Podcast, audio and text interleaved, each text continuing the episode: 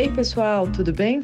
Eu sou Amanda Taide, mineira na origem, com passagem em São Paulo e candanga de coração. Casada, mãe do Pedroca Pipoca de 3 anos, do Luquinhas Pimpão de 1 ano e tutora do Vira-Lata Farofa. Sou professora doutora da UNB dos cursos de Direito Empresarial, Concorrência e Comércio Internacional. Apaixonada pela vida acadêmica, eu adoro inventar moda para facilitar a compreensão dos temas jurídicos pelos alunos. Então, esse é o Direito Empresarial Café com Leite, um podcast voltado para os estudantes de graduação e iniciantes no mundo do direito comercial, para que possam aprender ouvindo a bibliografia obrigatória e complementar do nosso curso. Esse é um podcast simples, curto e gostoso, como um café da manhã mais rapidinho durante a semana.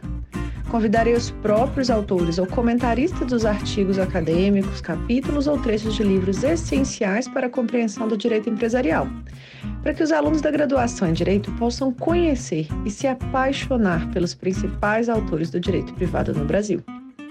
Como será um podcast voltado para os alunos da graduação, os episódios serão divulgados durante o semestre letivo da UNB Durante as férias, faremos uma pausa para preparar o próximo semestre e também os novos episódios. Então, vamos comigo para a próxima xícara de café com leite?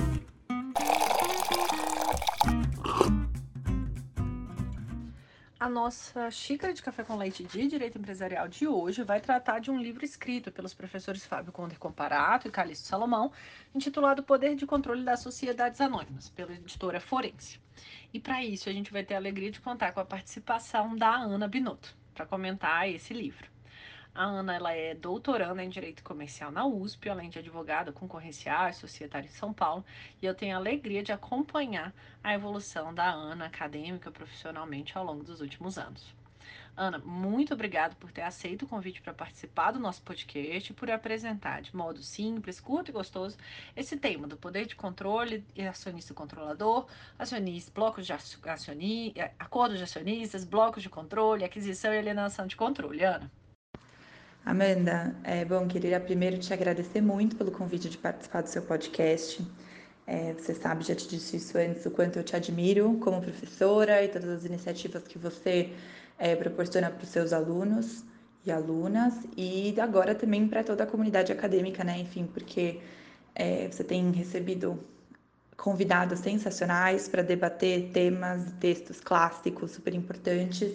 Enfim, eu estou super honrada de fazer parte aqui dessa, dessa sua iniciativa, é, principalmente para debater esse texto, né, do Poder de Controle da Sociedade Anônima. É um livro, na verdade, clássico, eu acho, central para o nosso tema do direito empresarial, direito societário.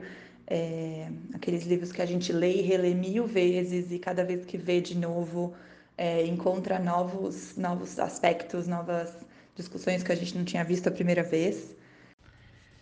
Então, para a gente começar, a primeira pergunta: quem é que são os professores Fábio Conder Comparato e Calixto Salomão e qual a relevância né, desses autores para o direito comercial brasileiro? Por que, que eles estão escrevendo, né? Em qual autoria esse livro? É, bom, esse livro foi escrito e publicado a primeira vez, a primeira edição dele é de 1976. Ele foi escrito pela, é, pelo professor Fábio Conder Comparato, que é um jurista, é, professor titular aposentado da Faculdade de Direito da USP, e uma referência né, em direito comercial, tem escrito dezenas de livros, pareceres, coletâneas, artigos importantíssimos da área, mas também um jurista que excede muito esse tema e, e que se tornou uma referência é, em temas mais globais de ciência política, ética, direitos humanos, direito constitucional, é, enfim, um, um, um, pensador muito completo e, e admirável e enfim, uma das nossas grandes referências lá na Faculdade de Direito da USP. É... E esse livro foi escrito, né, como eu disse, em 1976, ele está hoje na sexta edição. É... A sexta edição ela é de 2014, se não me engano, é a última. E desde a quarta edição, é, o livro conta com a atualização e com comentários é, adicionais do professor Calixto Salomão Filho. O professor Calixto Salomão Filho também é professor é, da Faculdade de Direito da USP, professor titular, é, do, do, Departamento de Direito Comercial, mas assim como o professor Fábio Conder Comparato, é um, um acadêmico, um jurista que escreve e pensa o direito como um todo, é, que trata de não só de diversos temas e áreas dentro do direito comercial, é, de propriedade intelectual, contratos, é, concorrência, é, mas também vários outros temas é, de outras áreas do direito. É, e, enfim, desde a quarta edição, então, o professor Calixto complementa e, figura como coautor desse livro. E é, isso torna o livro muito interessante de ser lido. É, os, os leitores vão perceber, conforme você vai passando pelos textos, é, que não só você tem o texto, que foi é, original e atualizado é, pelo professor Comparato, mas você tem diversas notas de texto, muitas delas artigos, né, textos em si mesmo, que foram, que, que, que dizem respeito às contribuições do professor Calixto Salomão Filho, é, atualizando, é, atualizando o debate, trazendo elementos, trazendo casos, trazendo exemplos, é, enfim, esse livro, como eu disse, escrito pela primeira vez em 76, ele é anterior à promulgação da nossa Lei das Sociedades Anônimas, né, de 1976.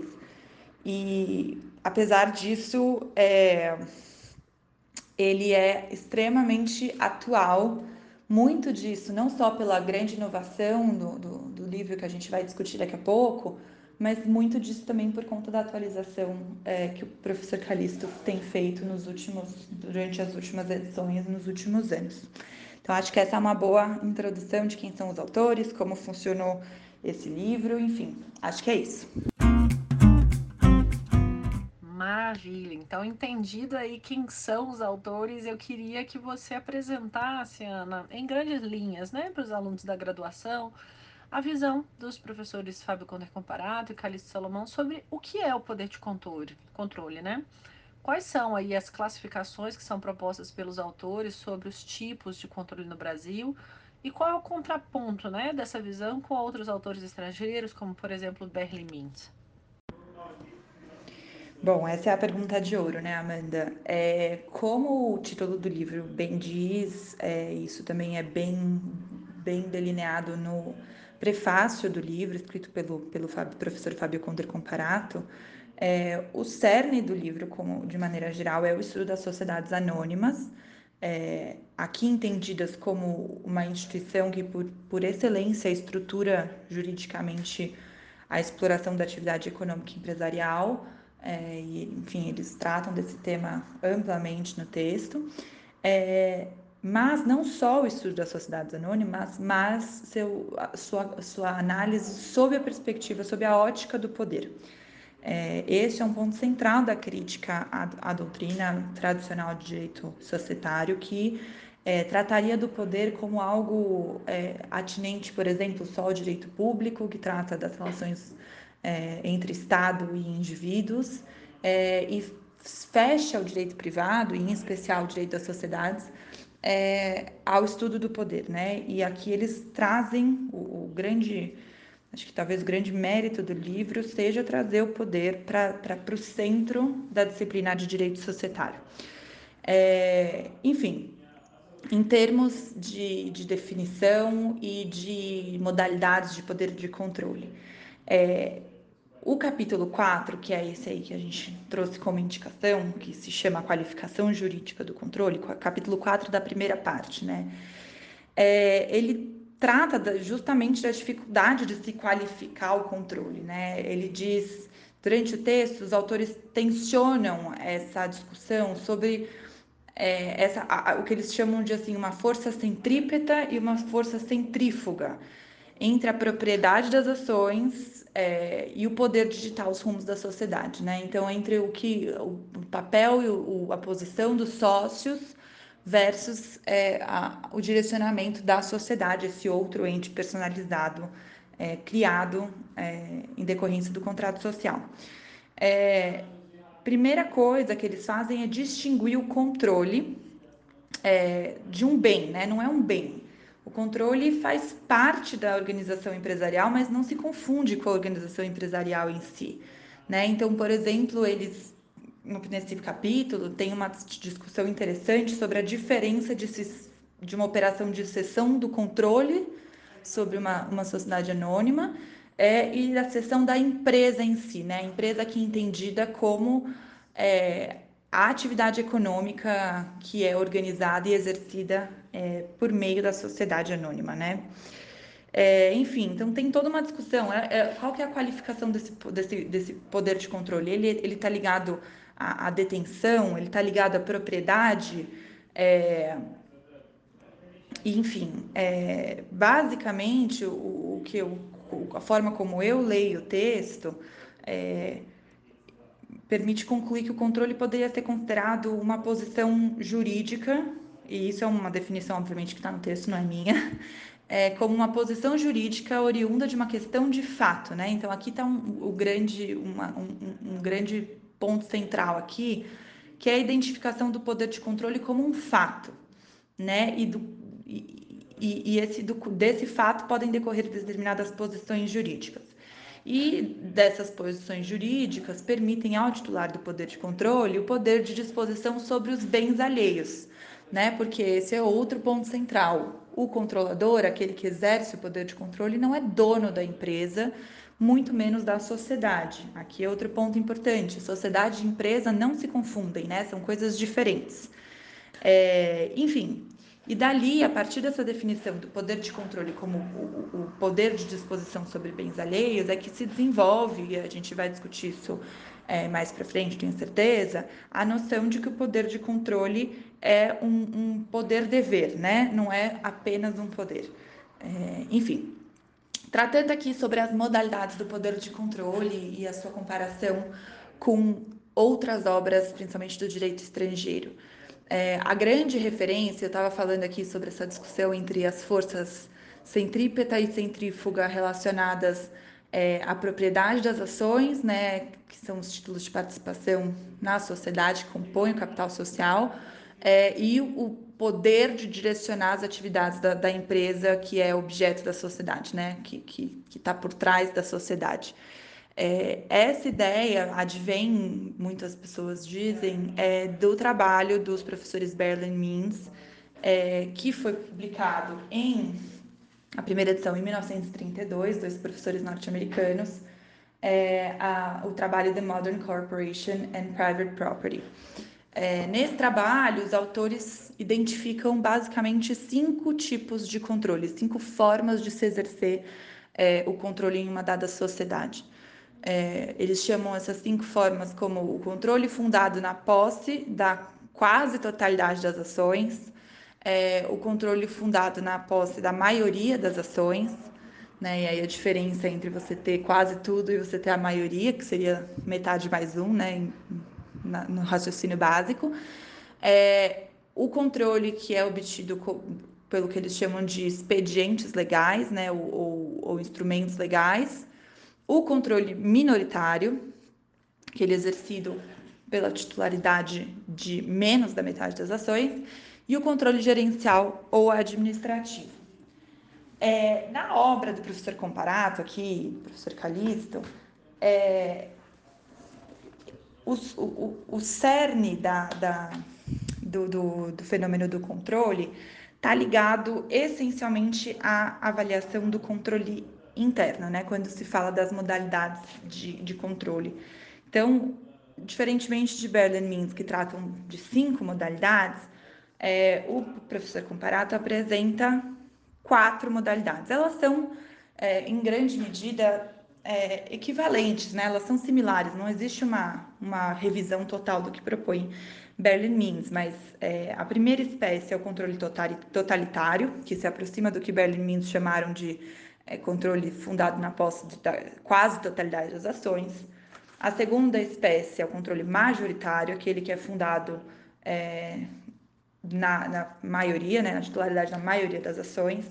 A terceira é o controle minoritário, é, e a quarta é o controle é, administrativo ou gerencial, né? Então o que a gente vê é que aquele aquela modalidade de controle obtido por expedientes legais, que eles tratam né, em grande medida aqui no texto, acho que nem vale a gente entrar é, nessa discussão em detalhe, mas ela é praticamente absorvida por essa noção de, de é, controle gerencial aqui é, do professor Comparato. Um ponto interessante que é que é destacado por vários comentadores, enfim, pessoas acadêmicos que tratam e usam essas obras do, do professor Comparato e do professor Berle Mins, é que não se trata especificamente sobre o tema do controle externo, né? Você percebe que quase sempre a gente estava falando de controle fundado na propriedade de ações, ou seja, de é, titularidade dos sócios, né? Que são partes diretas aí do contrato de sociedade. É, não tratando então da, da, da possibilidade de que é, entidades ou agentes externos à sociedade possam direcionar os rumos da sociedade, né? direcionar os rumos da, da, da atividade que é objeto da sociedade, da empresa.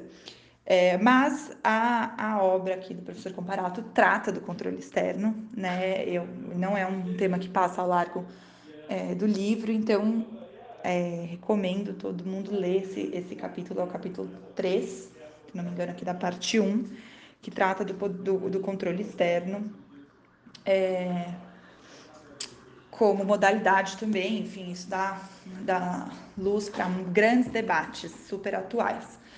É, só para a gente finalizar, como eu disse, é, a primeira, primeira edição da, do, do, do, livro aqui do Poder de Controle foi escrita antes da promulgação da nossa lei das sociedades anônimas. Mas a lei das sociedades anônimas, isso é importante destacar, traz um, um conceito de controle que a gente não pode ignorar, né? E até porque muitas, muitos dizem que é uma grande inovação do modelo do ordenamento jurídico brasileiro frente outros, outros ordenamentos é, jurídicos estrangeiros que não, não conceituam e não tratam do poder de controle e do acionista controlador, na verdade, é, como uma. Né, com, com, com, de forma expressa na legislação. É, então, na nossa lei societária, na lei das, das SA, lei 6404 de 76, o poder de controle ele é definido por meio da definição do acionista controlador, ou seja, aquela pessoa que ou, ou grupo de pessoas que exerce o poder de controle, né? E pelo, isso está previsto no artigo 116, é, que diz o seguinte: entende-se por acionista controlador a pessoa natural ou jurídica ou grupo de pessoas vinculadas por acordo de voto ou sob controle comum, que é titular dos direitos de sócio que lhe assegurem de maneira de modo permanente é, a maioria dos votos na deliberação da Assembleia Geral e o poder de eleger a maioria dos administradores e, aqui é a parte importante, usa efetivamente seu poder para dirigir as atividades sociais e orientar o funcionamento dos órgãos da companhia. Então, acho que é meio por aí, Amanda, discutindo sobre o, o, o conceito de controle. Aqui, resumindo, nada trivial, tá? O, o professor o livro não traz assim uma, uma definição quase como se fosse de manual, assim, o que é o poder de controle, né? Ele debate largamente a dificuldade de qualificação jurídica do controle. É, mas a gente chega a essas quatro modalidades e desemboca no fim é, nessa definição é, do artigo 116 da Lei das SA, que orienta é, o, o nosso direito societário, principalmente as sociedades anônimas de maneira geral. Acho que é isso. Maravilha, Ana. E para a gente avançar, então, quais são os principais deveres dos acionistas controladores e qual a distinção né, desses deveres daqueles dos acionistas em geral e também dos deveres dos administradores em uma SA? Bom, é, sobre esse tema dos deveres do controlador, é, eu acho que um ponto interessante da gente destacar é que é, uma das grandes características da obra, olhando para o livro de maneira geral, é, que faz dela uma, muitos dizem, né, um verdadeiro divisor de águas na, na doutrina de direito societário brasileiro, é o fato de que o professor Comparato traz o poder, a questão do poder, né, para o centro da disciplina e da análise dele da, do Instituto das Sociedades Anônimas. E, é, enfim, a gente estava discutindo mais cedo quanto é, o, a obra pretende né, descrever essa realidade de fato, né, entendendo o poder como um, um fato, e não só descrevendo, como buscando trazer uma qualificação jurídica né, para esse poder que se faz em torno do conceito de poder de controle.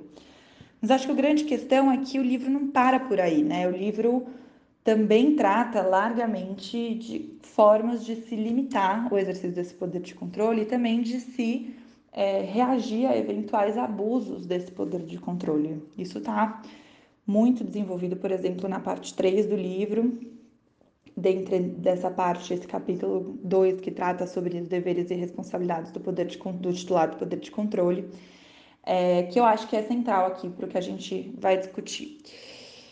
Bom, primeira coisa que acho que a gente, tratando já indo para o assunto é, específico, acho que a primeira coisa que a gente tem que lembrar é que a lei das SA, né, assim como outras legislações, o Código Civil, por exemplo, que trata, é, que regula outros tipos societários, como por exemplo a sociedade anônima, é, a, a, lei ela prescreve deveres aplicáveis a quaisquer sócios, né? Então, muitos dizem que o, que o principal dever dos sócios é de integralizar o capital social, né? Dos acionistas, no caso aqui a gente está falando das sociedades anônimas. É,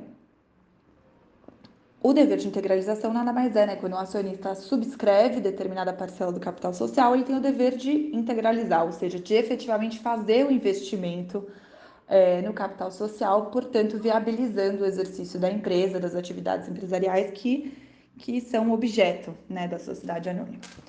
É, mas também tem uma série de outros deveres é, laterais é, presentes na legislação, como, por exemplo, eu, deveres que a gente até não presta muita atenção, como o artigo 119 fala, por exemplo, no dever do acionista residente ou domiciliado no exterior manter um representante no Brasil. E outros deveres que a gente costuma discutir um pouco mais, como é o caso do dever previsto no artigo 115, que diz que o acionista deve exercer o seu direito de voto no interesse da companhia. É, esses deveres todos são considerados por alguns como acessórios a esse é, dever principal de integralização, mas enfim, são aplicáveis, a gente tem que ter em mente que tem deveres que são aplicáveis a quaisquer acionistas. Mas, é, em relação especificamente ao acionista controlador ou ao grupo de acionistas que integra o bloco de controle, é, a gente tem que lembrar lá do que a gente estava discutindo no começo sobre a qualificação jurídica do controle como um poder-dever e também o, o, professor Comparato usa a expressão direito-função. Né? Então, a gente tratou lá das diferentes modalidades de, de controle, o controle totalitário, majoritário, controle minoritário, controle gerencial, é, enfim, que viabilizam o exercício do poder de controle. Aqueles que, por seja qualquer dessas, desses instrumentos ou modalidades, consegue, tem a capacidade de efetivamente direcionar as atividades é, as atividades empresariais, ganha não só o direito de exercer é, o, o poder de controle, mas uma função que acompanha diretamente esse direito, né? Por quê? Porque a gente tratava mais cedo do fato de que o poder de controle poderia ser considerado é, um poder de disposição sobre bens alheios, né? Porque o controlador não é dono da empresa, não é dono da sociedade, é, e junto a ele outros tantos sócios principalmente quando a gente pensa na grande sociedade anônima, compõe o, o, o, o capital social. Mas mais que isso, e eu acho que esse é um ponto central da obra do professor Comparato, é, não só existem outros tantos sócios, por exemplo, quando a gente pensa numa estrutura de controle majoritário, é, você tem o sócio controlador que exerce o controle porque tem a maioria das ações é, ou do capital votante. Mas é, você tem outros tantos sócios que compõem o capital social, mas não só, né? E eu acho que esse é um ponto central. É, existe essa, a, a, o, a, obra do professor Comparato, principalmente também é, o que é muito desenvolvido nas notas de texto do professor Calisto, trata da sociedade anônima como uma instituição central de organização das atividades econômicas e que, portanto, congrega é, e afeta múltiplos interesses públicos, privados intrasocietários, ou seja, atinentes a, a, a, a, agentes que fazem parte da relação societária, como por exemplo outros sócios, mas também extrasocietários. Né? E aí está a noção central para essa, essa compreensão, que é a, a, noção de interesse da companhia. A companhia nada mais é do que a sociedade anônima, né? é, um, é um sinônimo. E eu estava dizendo mais cedo que, por exemplo, o artigo 115 é, trata do dever de, de voto no, no, sentido do interesse da companhia. Mas, é, mais para frente na lei, na lei, a gente tem o é, parágrafo único do artigo 116 que trata é, do dever do acionista controlador é, de orientar é, os o, a, a, o direcionamento da empresa é, e da companhia em relação a outros tantos, é, o que a gente poderia chamar de stakeholders, né? outras tantas partes que também são interessadas. Então, eu vou ler aqui é, o, o, o, parágrafo único só para a gente ter. É, o acionista controlador deve usar o poder com o fim de fazer a companhia realizar o seu objeto e cumprir sua função social e tem deveres e responsabilidades para com os demais acionistas, os que nela trabalham e para com a comunidade em que atua, cujos direitos e interesses deve lealmente respeitar e atender. É, nesse ponto, o texto faz uma grande discussão, e aí a gente, os alunos provavelmente já viram isso em outros textos, sobre o que seria esse interesse da companhia, é, tendo em vista essa, essa, esse mandamento aqui do artigo é, 116, parágrafo único, que trata de tantos outros interesses que não só aquele do acionista controlador e não só aquele é, dos sócios, né, dos acionistas que compõem o capital social. É, esse ponto é central né, para a disciplina dos deveres e responsabilidades do acionista controlador e para a disciplina da responsabilidade, né, estamos falando aí é, da possibilidade de reparação de danos causados por atos praticados por abuso de poder de controle. É, isso está é, super discutido no texto, né, as diferentes é, teorias que são discutidas na doutrina para qualificar esse interesse da companhia, o que seria direcionar as atividades no interesse da companhia, é, tendo em vista é, esses artigos que eu estava mencionando, como por exemplo a questão do institucionalismo versus contratualismo, enfim, isso é uma questão, daria para a gente fazer um podcast só sobre isso, né? É, mas enfim, eu acho que o ponto central é, é, compreender que, por estar em uma situação de fato diferente daquelas dos demais sócios, é, o acionista controlador ou o grupo de acionistas controladores é, tem deveres e poderes, é, tem poderes que, portanto, é, lhe trazem deveres diferentes, diferenciados e mais é, intensos do que aqueles que é, se aplicam aos demais sócios pela legislação, pelos demais acionistas pela legislação.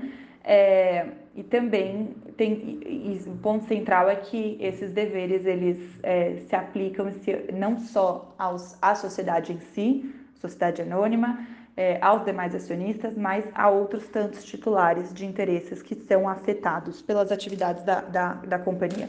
Acho que esse é um ponto central e muito inovador.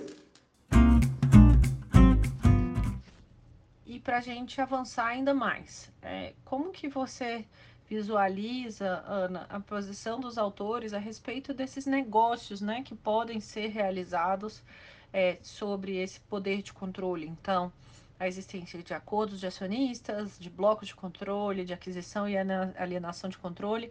É, como que você pode explicar isso para que os alunos de graduação compreendam né, a relevância desses negócios, a relevância desses temas, ainda que em linhas gerais? Bom, sobre o tema dos negócios envolvendo o poder de controle, eu particularmente acho que é, é, é um conjunto de temas dos mais complexos que tem direito societário. É, hoje você tem uma infinidade de é, teses de doutorado, dissertações de mestrado, artigos esmiuçando cada uma dessas diferentes operações que envolvem é, o, o, poder de controle. Mas acho que de forma mais geral, o, o, livro trata, né, especificamente de algumas delas, de, dedica capítulos inteiros, por exemplo, a sessão de controle acionário, é, a oferta pública para aquisição de controle, é, também trata super, de forma super extensiva sobre os acordos de, de acionistas. Mas, enfim, é, para simplificar, eu acho que o que a gente pode lembrar é: a gente estava discutindo mais cedo qual é a qualificação jurídica do controle, né? E a gente estava discutindo quanto o autor, é, o professor Comparato, não trata o, controle como um bem, né? A, é, que, portanto, pode ser transacionado é, por si só, né? É, o, o, controle não é um direito de propriedade, é, o controle não se confunde com o patrimônio da companhia, não se confunde com a empresa em si, né, com a atividade econômica, com a organização dos fatores de produção que, que é, resultam na empresa. É, mas o controle é uma questão central que recebe essa qualificação jurídica é, porque ele está é, diretamente ligado com a possibilidade, a capacidade de direcionamento das atividades empresariais. É, então, não por outra razão, os agentes econômicos, quando interagindo entre si no mercado, é, através dessa, dessa instituição de organização das atividades, que é a sociedade, sociedade anônima especificamente aqui, é, eles levam em consideração o poder de controle. É, um exemplo por, é, que está assim, fora do que a gente trataria diretamente como como negócios envolvendo o poder de controle, é o caso, por exemplo, de financiamentos, né, vamos por contratos de mútuo, é, que são assumidos por sociedades anônimas perante é, instituições financeiras.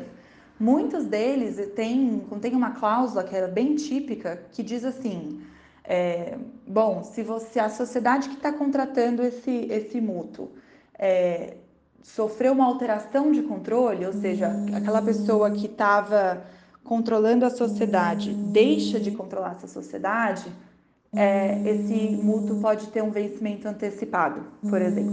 Né? Então, isso é só para. É, ou você tem, por exemplo, o dever de notificar o seu credor é, sobre a alteração de controle. Isso tudo para dizer o quanto isso é central.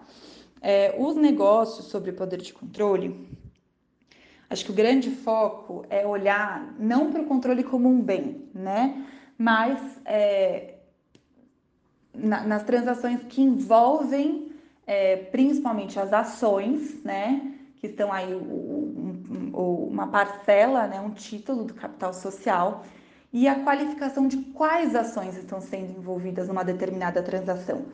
Seja quais ações estão é, são objeto de um acordo de sócios, né, um acordo de, de acionistas vincula os titulares de quais ações. É, ou, por exemplo, um, um, contrato de compra e venda de ações. Quais ações estão sendo vendidas? Né? Para olhar o quanto essas ações em conjunto podem viabilizar o exercício do poder de controle. E é a partir dessa, desse reconhecimento que a legislação trata, por exemplo, é, da é, obrigação de, de oferta pública para aquisição de controle.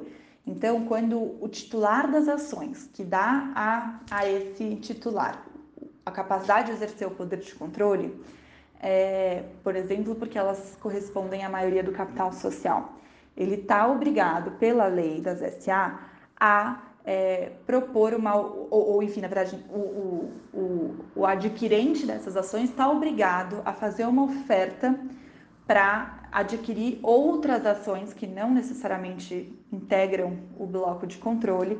É, por quê? Porque se entende que, que a mudança de controle é um fato extremamente relevante na vida de uma companhia. Hum. Né? Então, é, eu acho que esse é, um, é, é, é o ponto central para a gente pensar tanto os negócios de alienação de participação societária de controle, de aquisição de participação societária de controle, quanto também os acordos de acionista que tratam de ações que viabilizam o exercício do poder de controle. Não sei se isso é muito claro, Amanda, mas acho que vale mais do que a gente entrar em cada um dos temas.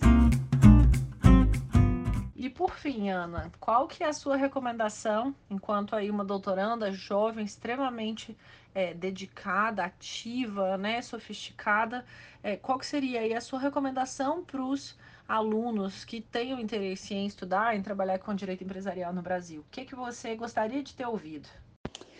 Olha, Amanda, sobre esse último ponto, é, uma coisa que eu reflito muito é que eu tenho a impressão que os profissionais, aí aqui pensando na atuação prática, por exemplo, como advogado, mas acho que em outras carreiras jurídicas também, é, e também, sobretudo na, na academia, é, eu acho que isso talvez seja mais notável nos grandes centros, é, capitais, enfim, eu sei que em São Paulo isso certamente é uma realidade. É, os profissionais tendem a ser muito especializados, né? Ultra especializados. Então você tem aquelas pessoas que são super especialistas em companhias abertas e mercado de capitais e regulação. Tem as pessoas que são especialistas em direito da concorrência, outros que são especialistas em propriedade intelectual, societário, é, contencioso societário, é, contratos e, enfim, disputas contratuais, é, recuperação judicial e falência, enfim. É, e eu acho que uma coisa interessante, acho que isso é, às vezes é, costuma é, já marcar os alunos no decorrer da faculdade, seja porque é, eles se interessaram por uma disciplina específica, seja por conta de experiências de estágio. E eu acho que uma coisa muito importante para quem gosta de direito empresarial é não se afunilar demais. É, sempre ler e se informar e, e, estudar temas que talvez não sejam aqueles super específicos com que você trabalha ou que você estuda, porque a área ela é ampla.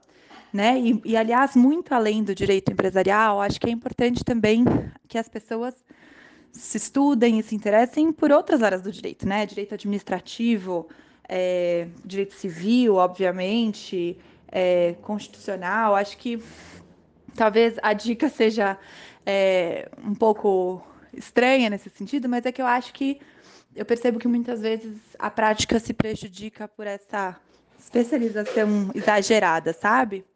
É, eu acho que isso é uma, uma boa lição que a gente tem dos professores é, Fábio Condor Comparato e Calice Salomão Filho, que são referências que estudam e produzem conhecimento em áreas super diferentes e que, no fim, é, conversam entre si, né? A obra do professor Calisto, é, Estudos Críticos Estruturalistas do Direito Comercial, que é uma obra recente dele, que, enfim, conversa, dialoga muito com esse texto que a gente né, discutiu hoje, com o livro que ele foi é coautor com o professor Comparato.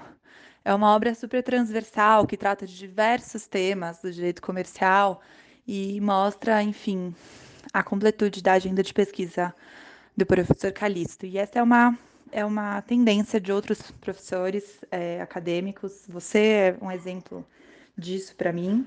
E eu acho que é isso. Eu acho que eu eu acho importante que os alunos tenham isso em mente e, e estejam sempre interessados em, em vários temas, mesmo que no fundo você tenha aquele tema que é da sua paixão, que você gosta mais.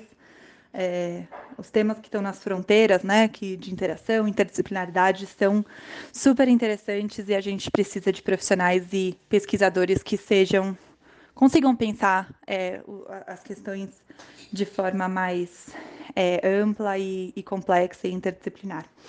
Mas acho que é isso, Amanda. Ana, muitíssimo obrigada pela sua presença aqui no nosso podcast. Por hoje é só. A nossa xícara de café com leite foi tomada de um modo simples, curto e gostoso. Espero que todos gostem e se deliciem aqui com a nossa conversa. Até a próxima, Ana.